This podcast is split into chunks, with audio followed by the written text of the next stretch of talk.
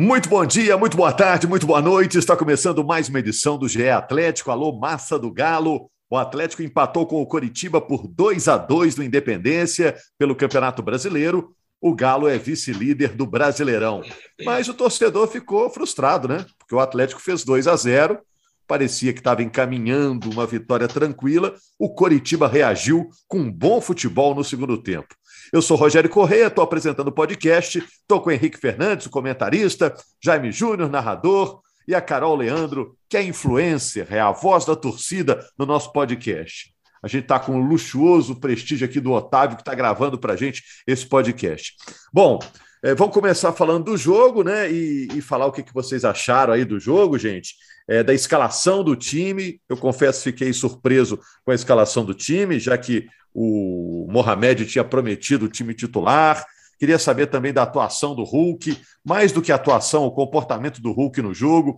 Tudo isso para a gente debater. Em primeiro lugar, aquela lista de presenças. Né? Tá todo mundo aí, gente? Dá aquele alô geral aí. Alô, geral. Opa, presente. Opa. Vamos nessa. Ah, isso, escutamos todo mundo aí. Quem estava no Independência lá? A Carol estava no Independência? É.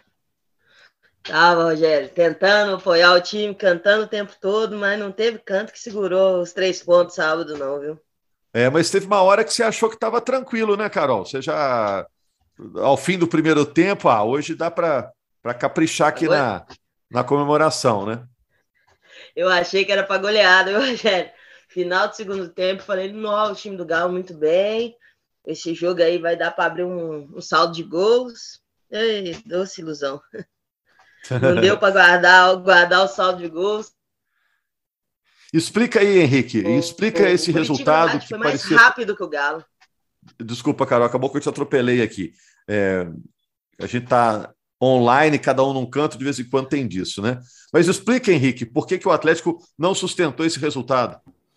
Primeiro, um abraço, Rogério. A gente estava no Indepa também, né? Em outra posição que não a da Carol, mas acompanhando em loco, isso muda muito a percepção do jogo, né? Faz com que a gente observe alguns detalhes importantes. É, só uma jogo... curiosidade, Henrique. O Carol, hum. você fica normalmente onde? Ali no Independência?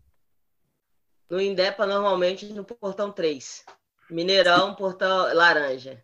Explica para mim que eu não, pra, pra gente da imprensa explicar é, portão é, é, a mesma coisa que nada, Carol. Tem que falar em qual, qual setor mesmo. Verdade, coloquei a linguagem de torcedor. É. é portão 3 é no meio do campo de frente para as cabines, do outro lado. Do outro lado. Onde tem o, o símbolo do América lá embaixo, do outro lado, de frente para as cabines. É. E no Mineirão, portão laranja é atrás do setor laranja, né? atrás do gol, que normalmente fica embaixo da galocura ali. É, Henrique, desculpa Agora te interromper sim. também. Então, a Carol viu de perto lá aquela correria do Igor Paixão no segundo tempo. Foi no lado dela lá. É, perfeito. Esse cara fez a diferença no segundo tempo, né, Rogério? Um moleque com muito talento, 21 anos só, oito gols, oito assistências na temporada. O último gol e a última assistência exatamente nesse jogo de sábado. Ele foi, para mim, o ponto de desequilíbrio no último terço do campo, por parte do Curitiba, mas ele era o ponto final de um movimento que aconteceu a partir do intervalo e que, que tirou o controle do jogo da mão do Galo, né? E passou para o outro lado. Porque eu vi o Curitiba é, tendo a, a, o controle das ações nos últimos 45 minutos, né? Primeiro, vamos, vamos que deu certo. Primeiro tempo de muita intensidade do Atlético, do time conseguindo prender a bola no campo de ataque e lidando bem com os contra-ataques, que é o cenário que o Atlético normalmente encontra quando joga em casa. Uh, o Nacho muito ativo na intermediária, o time veio com dois pontas muito claros, que trocaram nada de posição, Savarino na direita, Vargas na esquerda. O Hulk, eu, eu senti no primeiro tempo ele um pouquinho preso, centralizado demais, exatamente por esse posicionamento dos pontas, para que ele não embolasse com esses caras abertos. Ele ficou mais centralizado mesmo. E, e a partir dos 20 minutos, na primeira etapa, quando Nacho e Hulk começaram a se comunicar em campo, né, a coisa começou a acontecer. Savarino acabou definindo as jogadas, né? É, ele fez os dois gols e o time pavimentou o caminho para ganhar. O problema é que no segundo tempo, é, o Morínigo, treinador paraguaio do, do, do Curitiba, fez uma alteração que impactou muito no jogo, foi a entrada do Robinho, que jogou no Cruzeiro, né? O Robinho ele entrou com um papel diferente do Regis, que era o cara que estava jogando por ali, centralizado, como meia no Curitiba. Ele jogou alguns metros mais recuado e ele conseguiu fazer o Curitiba ter mais a bola. E, e, com a bola, o Curitiba conseguia acionar os seus jogadores mais perigosos, principalmente Uh, o Igor Paixão, que foi o cara que fez a diferença, para mim, o melhor homem em campo. Uh, e ele começou a levar muito desconforto ao lado direito de defesa do Atlético. Tinha o Mariano numa noite ruim. Mariano, para mim, foi o pior homem em campo por parte do Atlético. E que não contou com muita ajuda na cobertura do Godin, por exemplo. Lento demais e, e sem o posicionamento correto. Não contou com a ajuda do ponta aberto por lá, primeiro Savarino, depois Ademir, com as mexidas do Turco. Acho que o time do Atlético também quando percebe que o Curitiba cresceu no jogo, já tinha diminuído para 2 a 1 um, Uh, o Turco faz mexidas para tentar dar um pouquinho mais de poder ao time, bota o Alan, o Arana, que foram jogadores poupados no primeiro tempo. O time tem uma reação boa, mas toma o segundo gol logo em seguida. E ali, a partir do, do, do minuto 31, que é o gol segundo do Curitiba, começa uma pressão do Atlético totalmente desordenada, né, Rogério? E aí Exato. nos leva a algumas reflexões, né? Que é, ele fez mexidas, ele fortaleceu o time colocando alguns titulares que estavam fora, mas por ter estrangeiros demais, ele, bem antes do jogo, teve que fazer uma escolha que para mim impactou no jogo, que foi tirar o Zarate do banco. É, é claro, ele está fazendo um rodízio, tem um viés físico também de preservá-lo, porque vai ter um jogo duro na terça-feira, mas ele é o tipo de cara que não pode estar fora, porque ele te oferece defensiva e ofensivamente. Não tô dizendo Faz o time ele... jogar, né? Faz o time jogar. E eu não estou dizendo que com ele entrando, Rogério, é, o Atlético não perderia pontos nesse jogo, ganharia a partida. Não estou dizendo isso. Mas em algum momento do jogo, depois que passa a partida, a gente reflete e percebe que, pô, ele era um cara que faltava. Porque ele ia ajudar a ter um pouco mais de controle por dentro, né? Na, na faixa central, voltar a bola para o pé do Atlético. E ele é um cara que tem chegada na frente para contra-atacar. No momento que o Curitiba se expôs um pouco mais, ele poderia ajudar aí também. Mas assim, é, o atleticano que não se engane. Claro que é frustrante, mas os outros concorrentes também estão tropeçando nesse início de campeonato. O Flamengo foi a Goiânia e tropeçou no Atlético Goianiense. O Palmeiras tropeçou em casa no Ceará é, que são para mim os concorrentes mais fortes.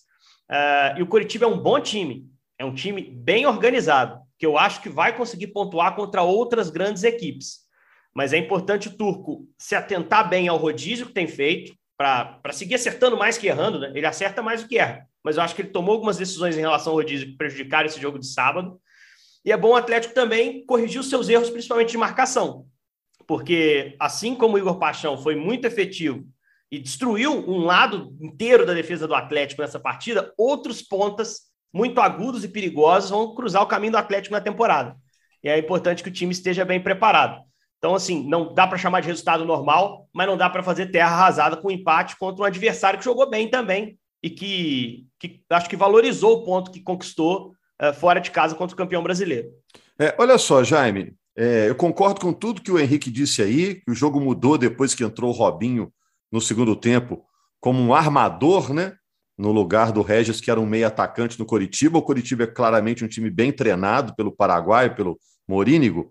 Agora, Jaime, eu não sei se é coisa de narrador, mas a gente fica sempre na expectativa de ver o time principal de cada equipe jogando, né? Quando é o time reserva, você, poxa, mais trabalho aqui para motivar os jogadores, é, motivar o jogo, né, o torcedor, identificar jogador, né?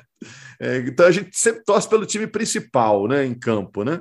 E, e, a declaração do Turco Mohamed antes do jogo dava a entender que ia ser o time principal, que a, que a imprensa, o que a torcida considera o principal.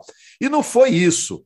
Ou na nossa cabeça o time principal não é o que é considerado o time principal pelo Turco. Eu fiquei nessa dúvida. Numa dessas é só a gente que acha que o time titular é aquele que, que, que o torcedor sabe de cabeça, não? Que é Nathan Silva e Alonso na zaga, né, que é Zarate jogando ali como na direita, é, enfim, é, é, com, com Jair e Alan, enfim, é o que o torcedor considera o time principal. E ele botou um time diferente do que a gente esperava, né? Ô, ô Rogério, o time principal é esse que você é, citou aí, que já citamos aqui em outros podcasts, mas o turco ele ouve mais a fisiologia do que o Cuca ouvia.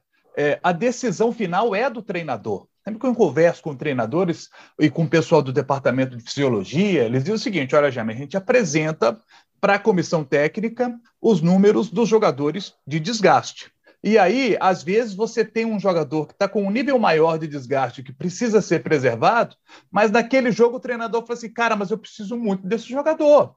E aí, comissão técnica e departamento de fisiologia conversam, falam assim, cara, você vai arriscar. E aí? Ah, mas eu preciso muito do cara. E aí ele, o treinador que toma a decisão final. E aí ele resolve botar.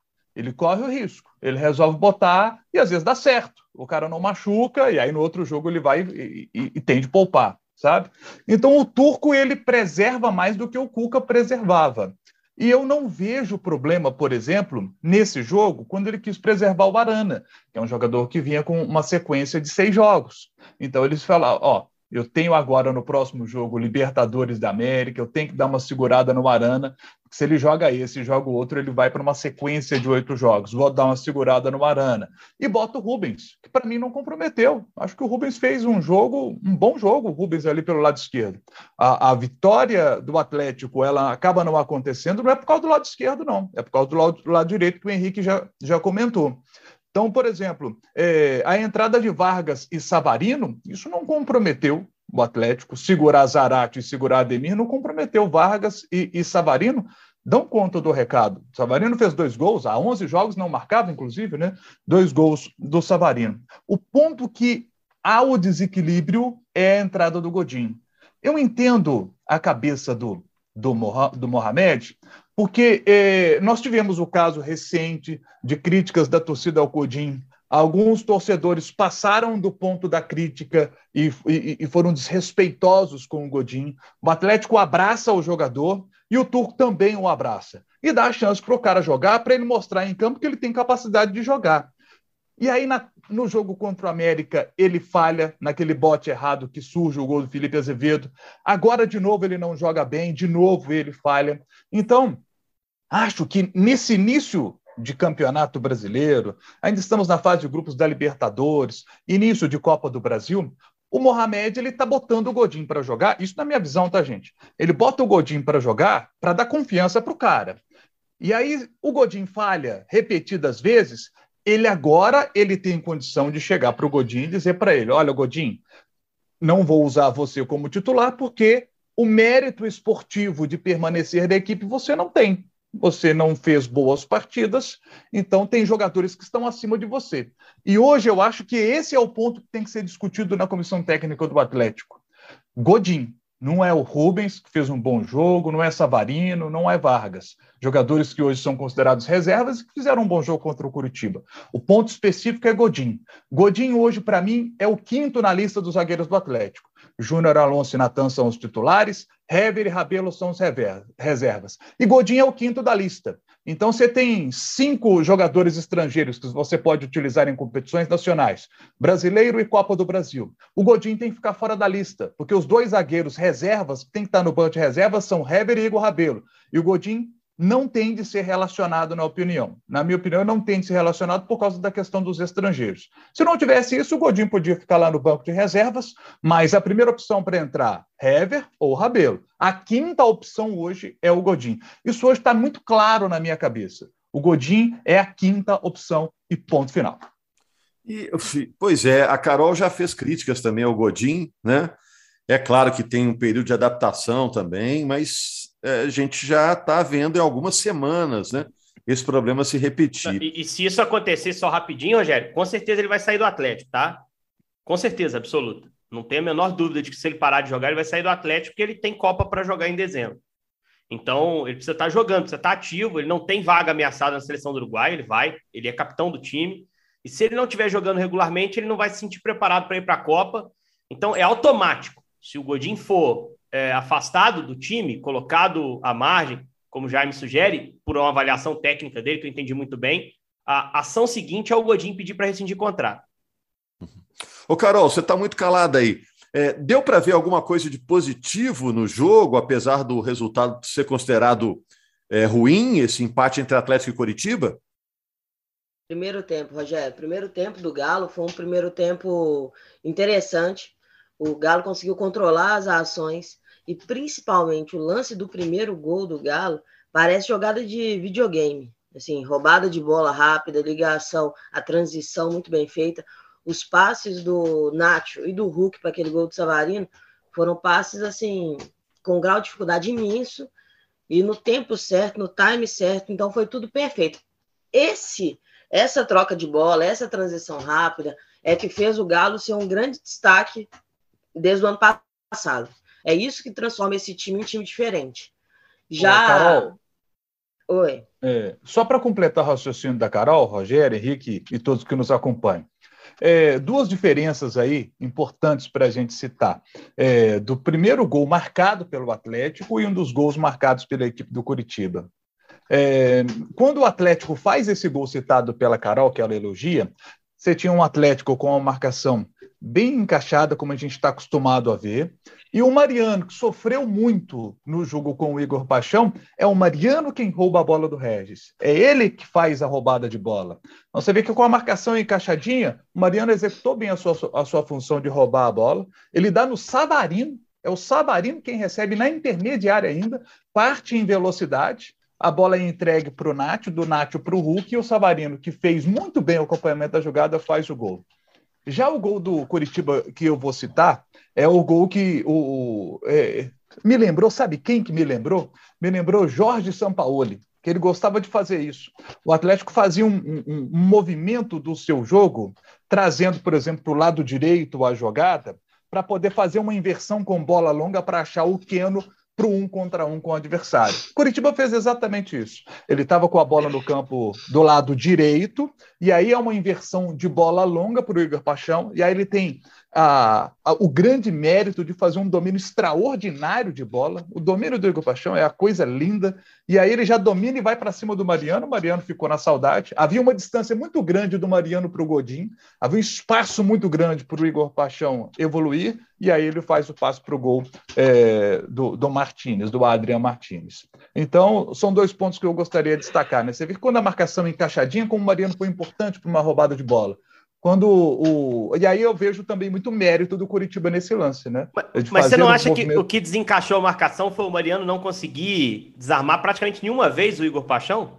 Sim, sim. Se sim. o cara é esse sempre é driblado, esse... sempre vai ter que ter sim. alguém cobrindo ele, é. Jaime. Para mim, o Mariano foi é. muito mais deixar... problemático. Mas, mas isso, isso, é um ponto, só para concluir, o Mariano não fez, um, não fez um bom jogo. Isso é fato, gente. Mariano não fez um bom jogo. Mas quando a marcação está mais bem encaixada, se o jogador passa pelo Mariano, você tem um outro ali que, que, que o auxilia, né? Para o adversário não entrar. Mas eu prefiro dar o mérito aqui à jogada que fez o Curitiba, que foi muito bem feita, muito bem construída, aproveitando né, um desencaixe na marcação do Atlético e, um, e, um, e, uma noite ruim do Mariano, que não fez de fato um bom jogo, extraordinário jogador, está jogando demais desde que voltou ao Galo, mas esse talvez tenha sido o pior jogo dele com a camisa do Atlético.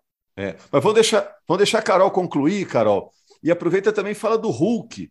Hoje eu vi o Bom Dia Minas, o Henrique elogiando o Hulk, a atuação do Hulk. Eu já achei que o Hulk estava aquém do que sempre apresenta, estava até meio nervoso e tudo. Repercutiu muito eu, a declaração eu critiquei, dele. Eu critiquei o comportamento. Só é. para ficar. Eu critiquei é. o comportamento, mas disse que ele ainda conseguiu participar. Ele deu assistência linda para o Savarino. A assistência foi ótima. perder isso de vista, é. é. E você dar uma assistência no jogo já é contribuir bem, né? É, é, a assistência, o passe foi perfeito. Mas no jogo, eu achei ele meio, sei lá, encaixotado no meio dos zagueiros, Carol. Também. Pois é, Rogério, eu, eu comentei até no vídeo, né, pós-jogo lá na volta da torcida, sobre o quanto o Galo estava parecendo nervoso em campo, que para esse time é algo muito estranho. É muito raro que isso aconteça. Então, eu concordo que as atitudes dos jogadores do Galo estavam muito estranhas. Assim, eu, particularmente, de dentro, lá de dentro, eu achei que o Hulk ia ser expulso. No lance que teve lá um, um embromo com, com o adversário, porque a, o movimento que a gente via do campo né, era como se fosse de um chute mesmo. Depois que eu vi na televisão, eu vi por que, que não, não foi expulso, mas assim, é um risco muito grande quando você tem um jogador da qualidade do Hulk, da importância dele para o time, e aí, imagina, correr o risco de ser expulso num lance desse é, é complicado. E também acredito, Rogério, que a gente, quando a gente fala que o time, o time do Galo mudou demais, alcançou um nível espetacular ano passado, eu acho que isso passa para para todo mundo. Eu acho que a régua sobe. O Jaime fala isso, né? Que a, a régua subiu. Eu acho que o negócio do Galo esse ano é esse. O rendimento do Galo esse ano inicial do Brasileirão é melhor do que do ano passado. Ano passado a gente fez seis pontos nas três primeiras rodadas. Esse ano nós fizemos sete. Só que, como desse time a gente já sabe o que pode esperar, já está com expectativa alta, fica uma sensação de que está devendo. E eu acho que não é terra arrasada, foram dois empates em casa que nós, nós ficamos meio amarrados na marcação adversária, e quem mais sofre com isso é o Hulk, porque é, é ele que vai sofrer as, as maiores investidas dos adversários em marcação, só que isso afeta o time todo. E eu acho que essa sensação de que o time é, cedeu os empates, que o time não, não jogou bem em determinado momento do jogo, é como se o time tivesse desligado, que deixa a torcida um pouco mais chateada. Mas a gente precisa entender que não é todo ano que vai ser mágico como ano passado, e que em, em uma campanha normal, de um time normal, vão haver esses pequenos tropeços. O que não pode virar é recorrente, né? Jogar em casa bem foi a força do Galo ano passado para conseguir chegar em tudo que chegou. E precisa continuar assim esse ano. Tem que parar de dar esses mole, principalmente dentro de casa. Um empate desse depois pode, pode fazer falta. Gente, só para concluir, Estamos é, terminando aqui o podcast. Jaime, Henrique Carol, você é torcedor atleticano. Já na terça-feira, o Atlético pega o Independente Del Vale lá no Equador. É o jogo mais difícil do Atlético na fase de grupos? Para a gente fechar rapidão aqui. Não, é eu achava o do Tolima. Né? É. A, gente, a gente tinha essa impressão, né, Henrique? No início da fase de grupos da Libertadores, a gente tinha essa impressão. Só que esse Del Valle está se apresentando no time melhor do que a gente imaginava. Você não acha, não? Eu, eu tô gostando de ver o Del Valle ah, jogar. Mais ou menos. Eu acho que ainda acho que o Tolima é que vai passar nesse grupo, né? Com todo respeito ao América, em que voltou para o páreo com o empate contra o Atlético, que é um empate que eu acho que os outros dois não vão ter, um empate como visitante contra o Galo. Mas Del Valle é um time perigoso, é um time capaz de, de, causar dificuldade ao Galo. O Galo já sofreu muito lá em Bagué. Aquele gol do Tietchan foi, foi o gol do desafogo, né? Um jogo o Everson fez defesas incríveis, talvez tenha sido o time que mais ameaçou o Atlético em toda a temporada. Talvez não, acho que foi sim. Foi o time que mais ameaçou. Mesmo em tropeços, o time do Tolima em algum momento teve para abrir o placar, por exemplo. Eu acho que vai ser um jogo semelhante, um jogo também muito difícil contra um Del Valle é, que não está tão pressionado porque ganhou do América na primeira rodada, mas que vem de um tropeço com o Tolima em casa e que vão fazer nessa partida seu penúltimo jogo como mandante, né? Só vai ter mais um contra o América. Eles precisam pontuar para não ter que depender de pontos fora. Mas eu acho o Galo capaz de, de vencer esse jogo, né? O Atlético não levou o Savarino. É, e nem é por uma questão de rodízio, né? Porque Libertadores está tá liberado. Uma questão mais de migração, né? Questão de visto para venezuelano, que no Equador tem uma burocracia diferente. Então o Savarino não foi para essa. Mas é um time, para mim, absolutamente favorito, mesmo sendo fora de casa. Acho difícil o Galo não voltar com algum pontinho lá do Equador. E aí vai, vai somando devagarinho, né? E lembrando e também é que na total, conta. Né, Henrique? Oi? Aí é para força total, né? É claro. Se vai tirar, tira contra o Goiás, né? Se for tirar, tira contra o Goiás é. no, no brasileiro. Tem que botar todo mundo que puder. E assim, a nossa conta para classificar na Libertadores é você ganhar todos em casa e buscar os empates fora, né? É, aí você vai bater 12 pontos que nunca ficou de fora dentro da, da Libertadores. É, empatou um fora, né? Ok, ganhou um fora também contra o Tolima, empatou um fora. Se deixar escapar ponto nesse jogo, perder, por exemplo, aí já vai ter que fazer um, um segundo turno que é todo em BH, né? É, ali perto da perfeição para garantir uma campanha forte. O Del Valle jogou no Campeonato Equatoriano no fim de semana, jogou contra o Delfim fora de casa, venceu por 1 a 0 gol do Faravelli.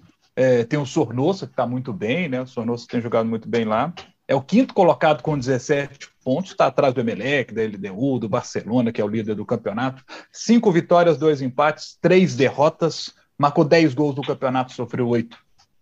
É, e não pouparam, aí, vamos... não pouparam todo mundo nesse jogo, não, né, Jaime? É importante citar, né? Usaram é. muitos titulares nessa partida, eles estão fazendo uma campanha também de recuperação no equatoriano.